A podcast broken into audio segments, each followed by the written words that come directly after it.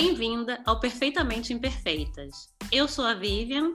E eu sou a Gisela. E se tu também és uma mulher cheia de dúvidas, ânsias e desejos ocultos, então este podcast é para ti.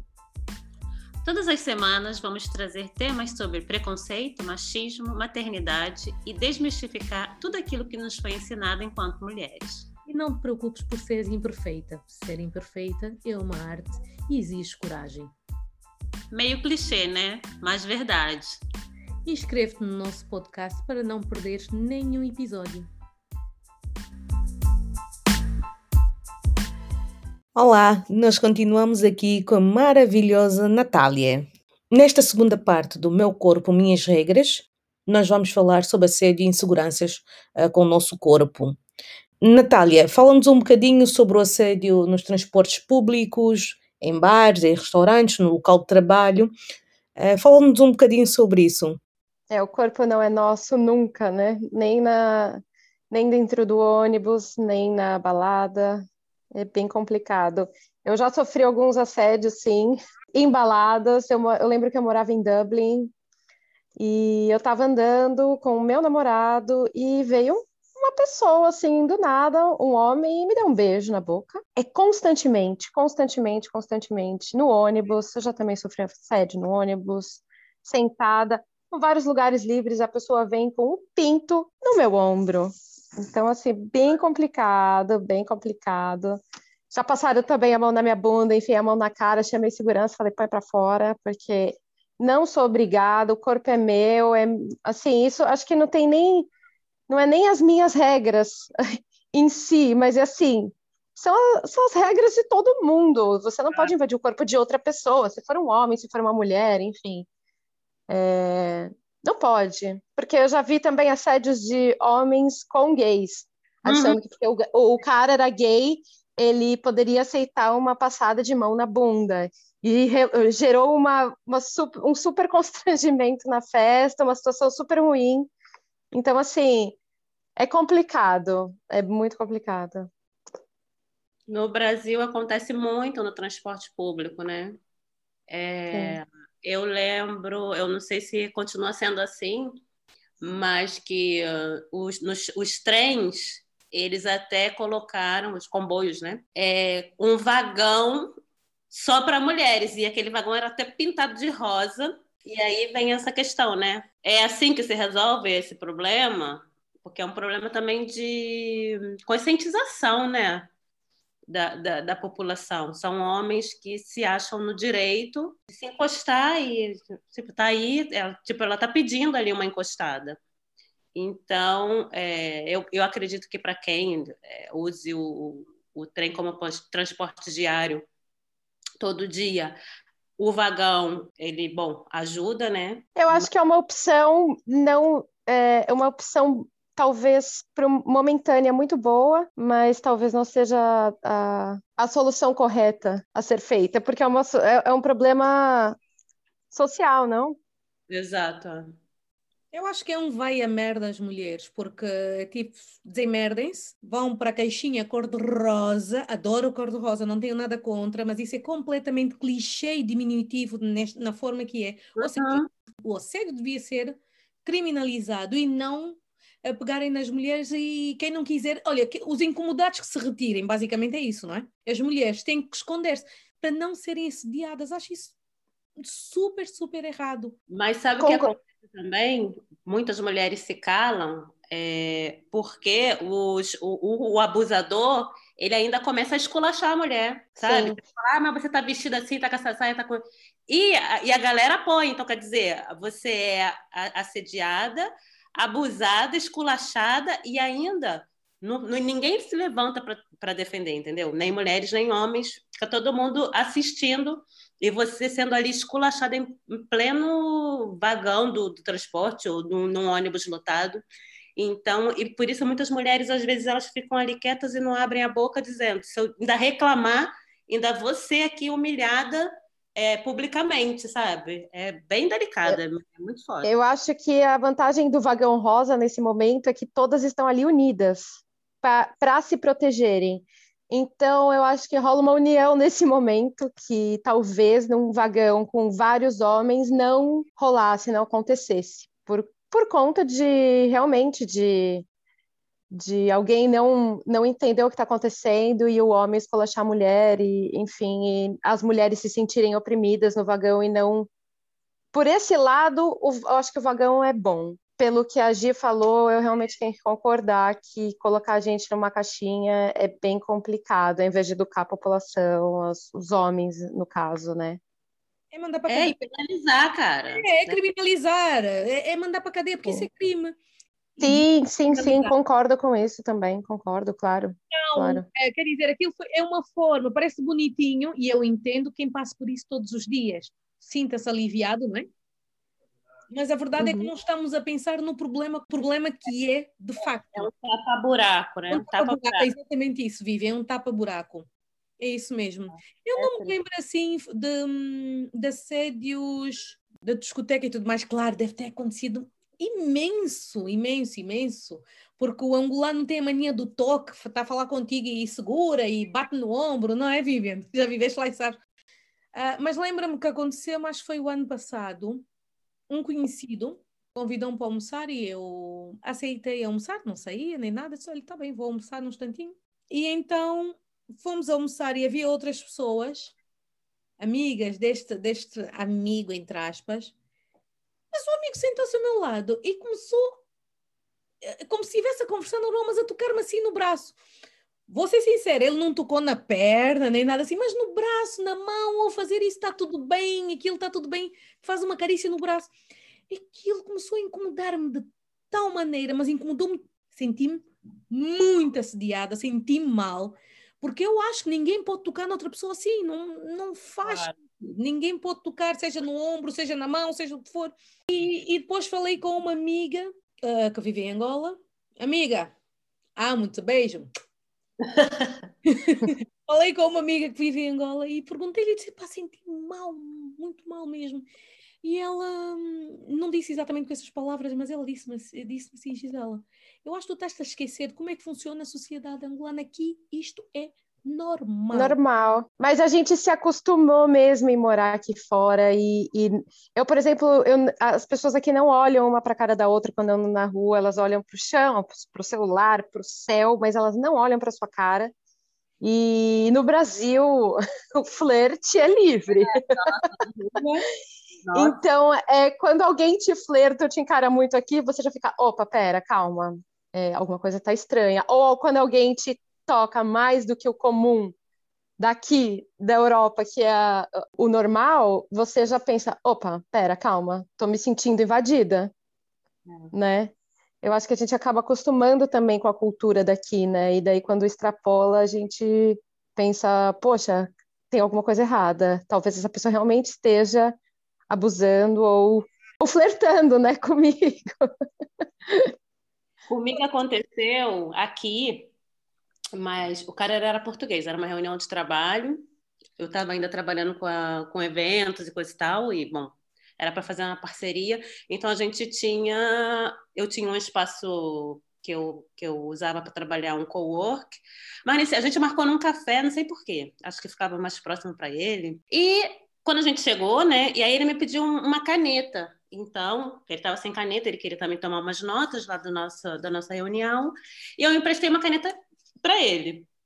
Na hora de ir embora, é, acabou a reunião, aquilo correu bem. Na hora de ir embora, ele pega na caneta em vez de me devolver e vem querer colocar a caneta aqui, minha, dentro da minha blusa. Ai, gente. Isso num café. E aí, assim, mas assim, foi, foi a minha reação. Tipo, eu, eu empurrei assim a mão dele e falei: o que, que é isso? Ele falou: ah, não era para te devolver a caneta, assim, com um cinismo. Que aí eu falei para ele: ah, tá bom, tchau, tchau. Olha, eu fiquei desconcertada. Eu, eu só tive esse, esse reflexo de, de, tirar a mão dele não deixar ele colocar a caneta. Peguei na caneta e me despedi assim, toda eu desconcertada, entendeu? Quando foi o cara que foi um cretino. Achei o ó do Boró. E, e fui e não quis saber mais de, de, de fazer nada com ele. Não, nem, nem depois falei, ah, não, vou fazer por outro lado e dei uma desculpa esfarrapada. Mas eu fiquei com vergonha, sabe? Eu me senti, eu me senti envergonhada Quando, na verdade, ele merecia o que a Nath fez aí, uma mãozada na cara, né? Uma chapada na cara. Olha, quando eu tô no, nos meus dias, assim, quando eu vejo que realmente passou do limite, eu enfio a mão na cara. É, quando é muito claro, muito nítido, tá ali. Eu, é porque aquilo correu tão bem, a, a, a reunião correu bem, assim, sem nada, sabe? Sem toque, sem falar gracinha, super profissional. No final, ele me manda essa de me devolver a caneta, mas, sabe, veio assim para. Eu empurrei, falei, muito sem noção. E eu fiquei com vergonha, eu me senti envergonhada. Foi muito, muito foda, muito sem noção. Sentiste vergonha alheia, não é? É, exatamente. exatamente. É, agora vamos falar um bocadinho sobre a ditadura do corpo perfeito. Um, Nath, eu queria que comentasse um bocadinho sobre o que é que tu achas uh, sobre isso, visto que tu és uma mulher bem resolvida contigo mesma com o teu corpo uh, e, e, como ele é, aceitas-te como é e achas-te linda, maravilhosa e gostosa e tudo mais. Olha, eu acho mesmo gostosa, bonita. E yeah. é. Sim, eu acho que a pressão estética ela tá aí, né, gente? A gente tá passando ali no Instagram, rolando para cima e tá ali um corpo perfeito e tá ali um, uma bunda perfeita, a magreza constante, né? E eu acho que a gente tem que se policiar no que a gente vê, a gente tem que filtrar muito bem o que, a gente consome visualmente nos, nos Instagrams da vida, no Facebook nem tanto, mas também, é, porque a gente acaba se baseando a nossa vida nisso e gente, cada um tem o seu corpo, né? Cada um é especial do jeito que é. É, um que tem o peito mais em cima, outro que a bunda é mais redondinha, ou não, ou uma que tem a barriga. E assim, todo mundo tem é, é, essas diferenças, né? Acho que a gente tinha que aceitar muito bem essas diferenças, mas eu acho que não é uma coisa fácil. Eu não vou falar que é fácil, que é ah, levantar e se olhar no espelho todo dia e falar que tá maravilhosa. Eu acho que é um processo realmente que eu tenho conquistado assim mais e mais por conta da terapia. Eu acho que me ajuda muito de, de me aceitar da maneira que eu sou, de não me cobrar em ser uma coisa que talvez eu não vá conseguir alcançar e ser. E isso não quer dizer que eu não vá na academia, entendeu? Eu gosto de malhar, eu gosto de fazer atividade física, me traz, me dá um prazer mas não é em busca desse corpo perfeito, esse corpo padronizado, que todo mundo. que, que é o vendável, na verdade, né? A gente mora no. mora não. A gente vive num, numa, num capitalismo muito louco, frenético, que é essa venda sempre do corpo, de plástica, de, de roupas para pessoas magras, enfim, é, é uma constante luta da mulher em, em não cair nesse, nesse conto, né? Porque é um conto que o capitalismo conta para gente, que a gente tem que ser de um jeito. Também com essa história de, ai, ah, vamos mudar a sobrancelha, cada hora a sobrancelha tá de um jeito, e é boca, e é... E quando você vai ver, as pessoas estão todas com a mesma cara, com o mesmo peito, com a mesma barriga, com a mesma bunda, e onde que assim, sinceramente, onde que tá a graça nisso? Assim, quando a gente é, todo, se padroniza inteira, né? Eu acho muito complicado isso, assim, é, é para se discutir bastante. Mais frustração na vida, porque não consegue aquele objetivo impossível, porque às vezes fixa uma coisa que não tem como aquele corpo chegar a ser daquele jeito. E isso tem que cada um se aceitar e se respeitar, entendeu? É, eu acho que as pessoas buscam a felicidade eu uma tenho coisa que não traz a felicidade em si, né? Ela só vai, talvez ela vai te trazer uma, uma felicidade momentânea, mas a felicidade não está ligada a, a como o nosso corpo está ou é, está ligado com a nossa mente. Então, acho que a gente estando com a mente em dia, com o nosso psicólogo em dia, é, isso faz a gente se aceitar mais e melhor, entendeu? Ô, Nath, diz aquela tua frase maravilhosa do bumbum é, ai, como que tá a bunda? Olha, não sei, a bunda fica lá atrás, eu quase não vejo. Porque é uma das maiores preocupações da, da mulher, né? Apareceu mais uma celulite na minha bunda, uma estria. Ai, bunda... gente, fica lá atrás. No, olha, às vezes eu dou uma olhada. tenho acho... malhado, tenho malhado, às vezes eu vou lá e dou uma checada e tal. Mas, gente, uma coisa que fica lá atrás, eu deixei esquecida por anos, vou ser sincera, esqueci por anos. Maravilhosa. Mas eu tenho uma, uma coisa para dizer também. O corpo é nosso e até que ponto a gente pode fazer uma mudança, uma, uma, uma intervenção cirúrgica, né? Uma plástica, uma lipo. Até, até, que, até que ponto aquilo realmente te deixa, te tira, tira sua autoestima totalmente, você acha que aquilo talvez vai te ajudar? Eu acho que assim, pode ser pensado, mas assim, é, tudo, é, é, é uma cirurgia, então é um risco de vida. Tem, tem vários fatores, eu acho, para pensar, mas é, voltando no assunto meu corpo, minhas regras, eu não acho que é errado fazer uma cirurgia, é, mas eu acho que a gente tem que entender se é por pressão social, ou se realmente é um, assim, por exemplo, ah, é uma barriga que te incomoda, ah, é um nariz, talvez, sei lá, alguma coisinha ali que, que é uma coisinha, é um, é um toquezinho que talvez você vai falar, poxa, aquilo ali talvez fosse, eu fosse, minha autoestima fosse melhorar só por, por aquilo. Mas, assim, concordo que é, virou uma, é uma banalização, né? Assim, é barriga, é bunda, é peito, e põe aqui, tira ali. Isso sim eu acho que é complicado, mas assim, talvez você mudar uma coisa se você pode e, e, gostaria de mudar uma coisa no seu corpo, eu acho que, sei lá, é válido. Claro que sim, também tem aqui uns peitinhos caíditos, não é? Pós-parto, fazer o quê? E arranjá-los, é, farmiam sentir, farmia sentir mais confi confiante e confidente. Mas é, foi isso que tu disseste, Natália, eu penso se realmente vale a pena o risco. Vale a pena o risco, é. não é? é? Será que vale a pena correr esse risco? Não sei, eu acho que não, acho que tem mais a ver com vaidade e estética do que propriamente com um bem-estar. Uh, Pode ser, por exemplo, uma dor nas costas que você tem, ou uma dor no pescoço. Isso, mas isso é questão de saúde, isso é outra coisa. Sim, é questão de Sim, mas... No meu caso, o meu mas... não é grande sequer, não é muito grande, é normal, não... simplesmente caiu um bocadinho, não é? Uhum. Mas, ó, vou te perguntar, segura uma caneta? Segura. Ah, então é o peitinho bom, eu vou falar. Esse peitinho natural caído que segura a caneta é bom, é bom. E até o que o meu, por exemplo, segura um estojo, mas também é bom e tá valendo. E olha, não tem problema, mas o meu segura estojo. Yay! Olha, vocês sabem que hum, o Brasil é dos países com mais cirurgias plásticas do mundo. Sim. Muita, sim. muitas, muitas cirurgias plásticas. É indústria isso no Brasil. Assim. Praticamente todas as amigas que eu tenho fizeram. Tem peitinho ou, ou alguma intervenção facial hum. também, várias.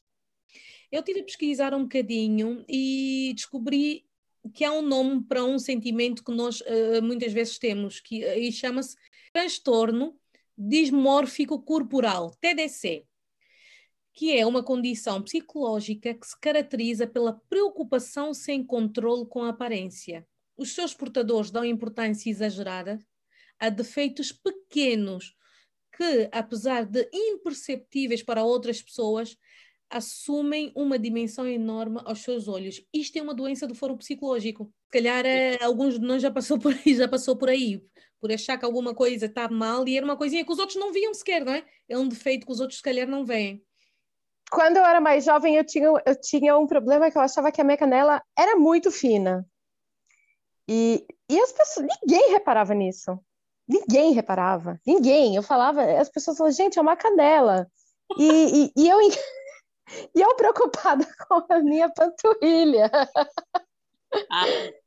Mas eu, é, enfim, é, são coisas muito pequenas, realmente. Isso. É, eu acho que é uma, chega a ser uma loucura, né? A gente se preocupar com o tamanho da finura da canela. Normalmente acontece em, durante a adolescência, é isso mesmo? Eh, Sim, acontece bastante.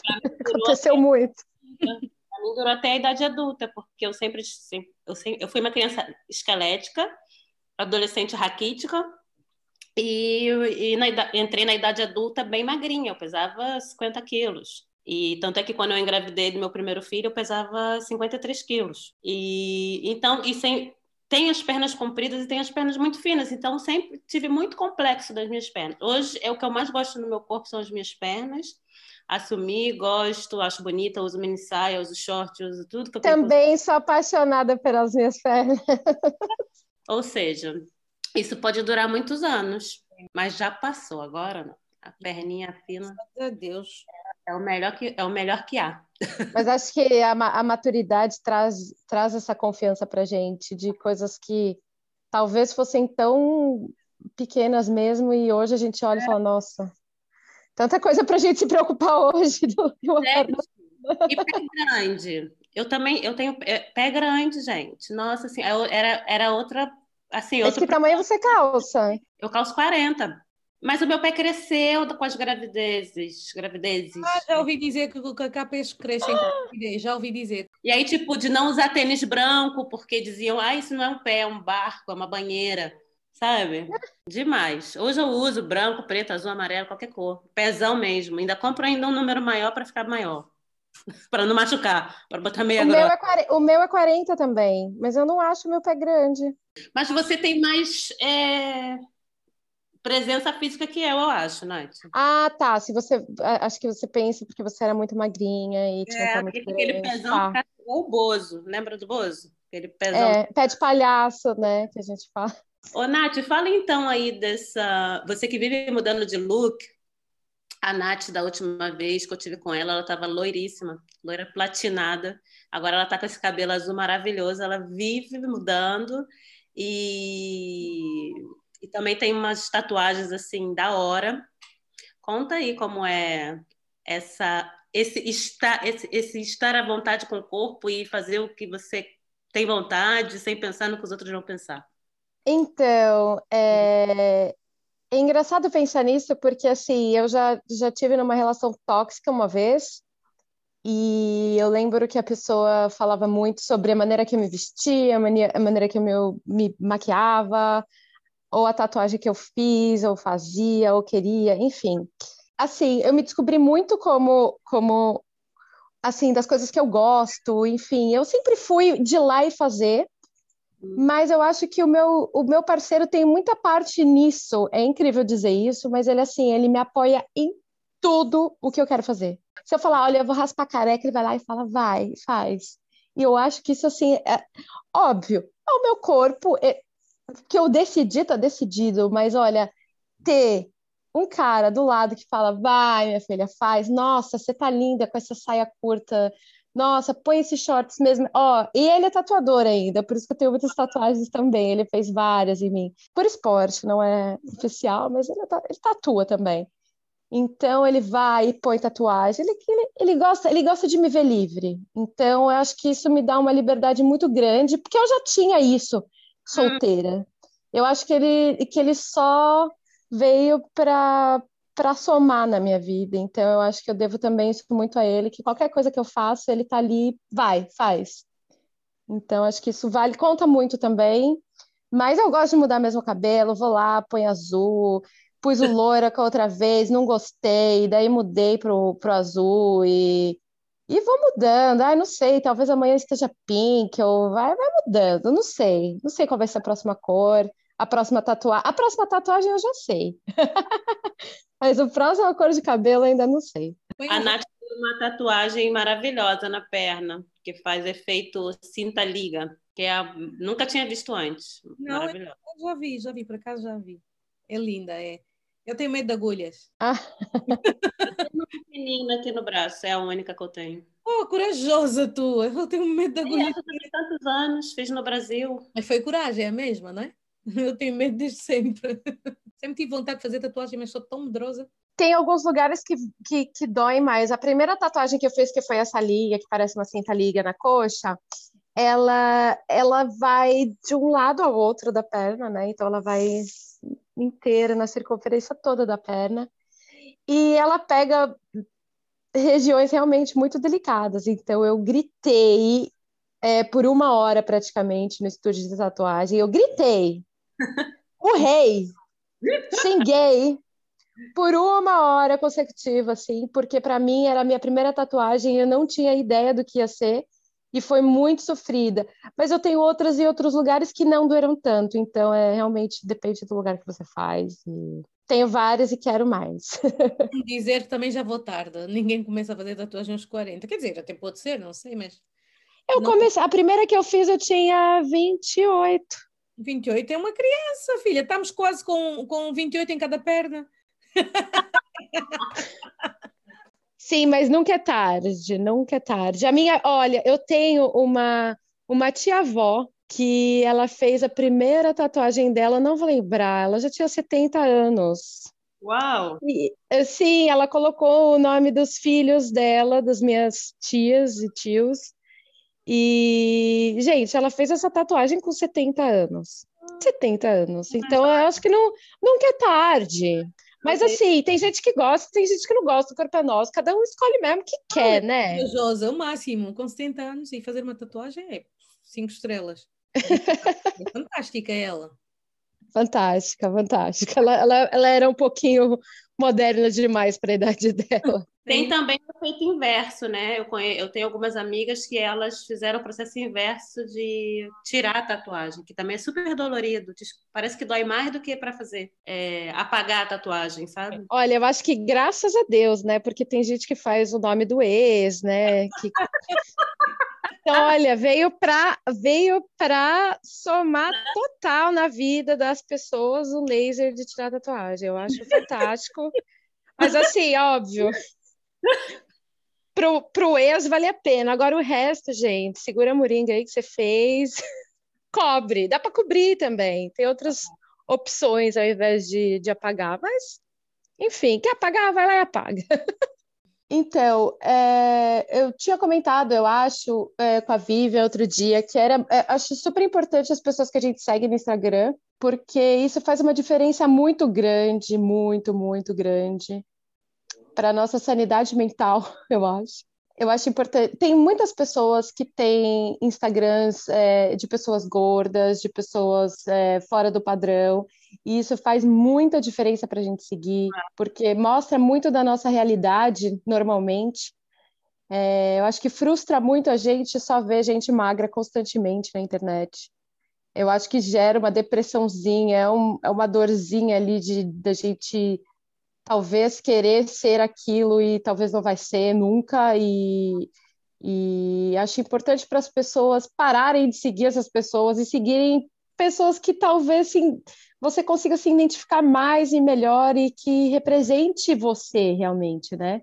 É, é como se fosse uma autoflagelação, você constantemente assistindo coisas que não te fazem bem, não vai, assim, não faz sentido.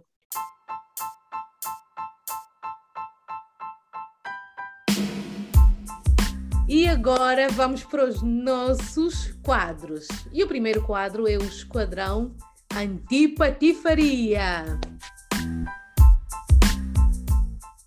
Para quem é o teu esquadrão antipatifaria? Gente. Você vai. Nossa, agora você vai me matar. Foi o único que eu não pensei. Eu esqueci que tinha. Você acredita? Eu esqueci. Gente, eu fiz a lição, meu papel tá aqui, não. ó. Ai, que mico, né? Olha eu, burra. Não, não há problema. Enquanto tu pensas, eu digo o meu. Ok? Tá bom. Uh, o meu esquadrão antipatifaria vai para a Ordem dos Enfermeiros, que interpôs uma ação cautelar porque não quer enfermeiros formados no estrangeiro. Ou seja, o governo pediu enfermeiros para acudirem à situação do Covid e a Ordem dos Enfermeiros simplesmente o proibiu porque disse que muitos destes enfermeiros vêm com certificados falsos, ou seja, pessoas formadas no Brasil ou em África, em outros países, os imigrantes, neste caso são imigrantes, são enfermeiros, não podem trabalhar eh, aqui. Eu acho que isso tem mais a ver eh, com é puro preconceito do que propriamente alguma cautela e preocupação com relação à autenticidade dos certificados uh, do estrangeiro. Eu vi a entrevista na televisão e há, um, e há um enfermeiro brasileiro que comentou e disse que teve que inscrever-se na Faculdade de Coimbra para fazer outra vez o curso de enfermagem. E qual foi o espanto dele quando, quando percebeu que os livros que usam aqui na faculdade são livros brasileiros? Não acredito. É, é, só uma pergunta: é, não tem a ver com a União Europeia? Não. É uma decisão. Acordo? O governo pediu a todas as pessoas é, Entendi. que tivessem um curso de enfermagem e uma experiência de cinco anos, cinco anos para, para candidatarem-se uh, para ajudar, porque não há enfermeiros, não há médicos, porque muitos foram-se embora para ganhar mais, foram para o estrangeiro. Os ah, médicos sim, claro. uh, portugueses foram para o estrangeiro, essencialmente os, os enfermeiros. E uhum. há um déficit de enfermeiros. Só que eles barraram os enfermeiros. Ninguém pensou nas vidas que se estão a perder, ninguém pensou na situação em que se vive. Uh, preferiram colocar os preconceitos acima de tudo. É, que fosse muito... aberta uma exceção para esse caso, né? Olha, uh, o governo fez uma exceção, ok? O decreto ah. já era uma exceção. É triste como é que um, um povo que desbravou o mundo hoje tornou-se tão pequenino. Com uma mentalidade pequena. Uma mentalidade pequena, exato. Mas é incrível que os livros são brasileiros, né? São em português do Brasil, né? Incrível. É, é, é um absurdo. E tu, Natália? Agora, é, uma... esquadrão antipatia, lembraste de alguma coisa? Sim, o meu esquadrão de patifaria vai para os brasileiros que se unem para votar no BBB, no Big Brother Brasil, que tem essa super, essa puta união, mas não teve essa união aí para para votar, para não votar nesse presidente, na verdade, né? Ou na verdade, o que eu acho que é que assim, as injustiças do BBB são vistas, né?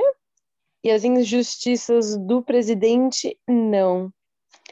Ou fingem que não vem, né? Mas são então, Eu acho que são vistas. Sim. Ele vai para a televisão toda hora dizendo. Sim, eu acho que são vistas por muitas pessoas, né? Mas é, essa união aí que rolou no Big Brother, tô esperando que role também no.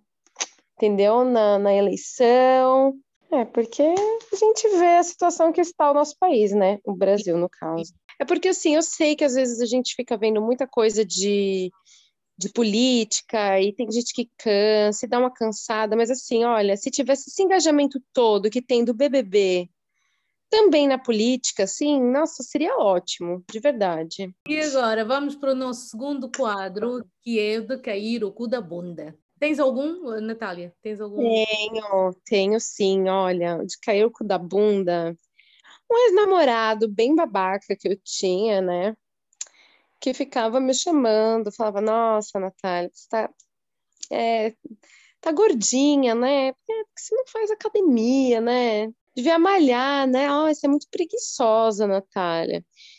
E hoje em dia ele tá, ó, oh, oh, está péssimo. E eu nem tanto. Então eu gostaria de de mandar um, é, saudações aqui da Bélgica para ele. Não vou dizer o nome porque não merece, mas mandarem saudações porque é de cair o cu da bunda.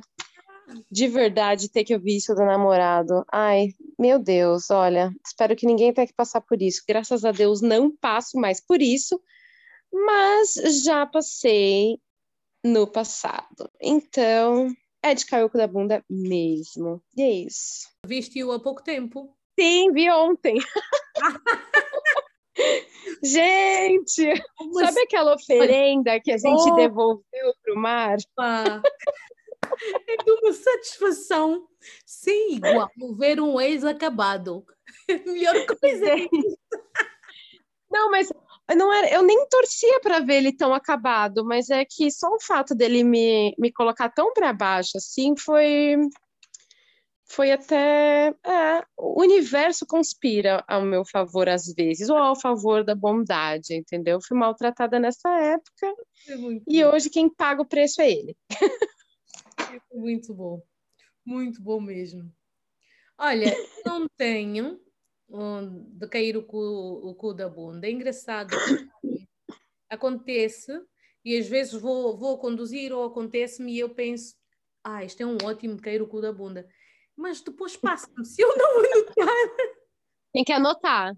Tem que anotar. Tem que anotar. Comecei a pensar cá para mim, será que já não há nada que me surpreenda nesta vida? mas a verdade é que há. Mas se eu não anotar, depois passa-me. E então, hoje hum. não tenho um. E agora vamos para o nosso terceiro quadro, que são as dicas. Natália, dá aí as dicas, se faz favor. Então, eu tenho uma arroba a arroba de uma cantora linda que eu adoro ela, gente, ela é muito maravilhosa. Ela é bem padrão, tá? Mas ela é natural, padrão, natural. Mas ela tem. Ela é cantora, ela tem um álbum que, que foi indicado ao Grammy Latino de 2019 e com letras muito feministas, é bem legal as músicas dela. E é a Ana Canhas. Eu vou passar o arroba dela, que é arroba Ana underline Canas. Ah, eu tenho um. Ai, gente, eu adoro essa série que chama. No, no, em português chama Desencantamento. Que é uma animação é, que eu acho que são dos mesmos. Se eu não me engano, são dos mesmos criadores dos Simpsons, porque tem o mesmo desenho, do, o mesmo estilo desenho deles. E conta sobre uma menina que é princesa, que de princesa ela não tem nada, e ela gosta mesmo de beber, encher a cara e as roupas diferentes. Ela é princesa, não tem nada de princesa. E, gente, eu adoro porque é, é bem feministinha, assim, e tem um humor bem picante, assim, como os Simpsons também tem, como, sei lá, Family Guy também tem. Que às vezes a gente fica meio chocada com as piadas, mas às vezes são engraçadas, né? Na maioria das vezes. Então, é, essas são as minhas duas dicas de hoje.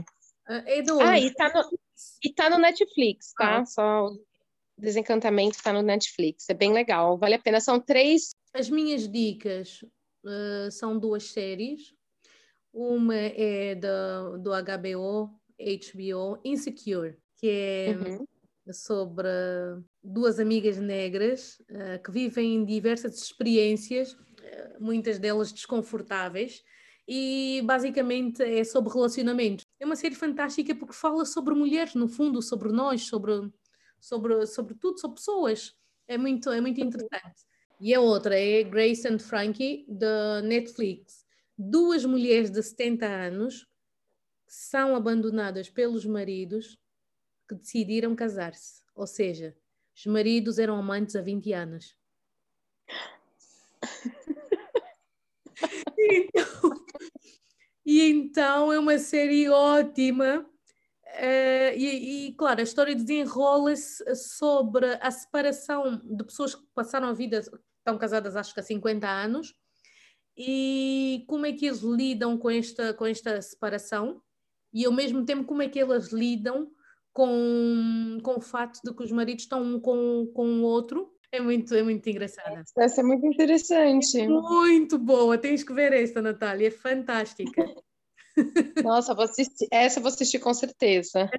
Vai adorar, é muito boa. Esta, esta... Essa, essa, é de caiuco da bunda, né? Não, 50 anos casados, gente, e deve ser. Imagina as mulheres, deve ser traumático, muito. talvez libertador, né? Não sei. Mas eu acho que uma separação nunca é tão fácil, ainda depois de tanto tempo, né? Yeah. Agora vou dar um spoiler, que eu ainda não cheguei a essa parte, mas quem me recomendou a série disse-me que elas vão montar uma empresa de vibradores. Isso é, epá, isso é parte Ai, que fantástico, gente. Quero assistir já. Eu não vejo a hora de chegar, a, de chegar aí. Não vejo a hora.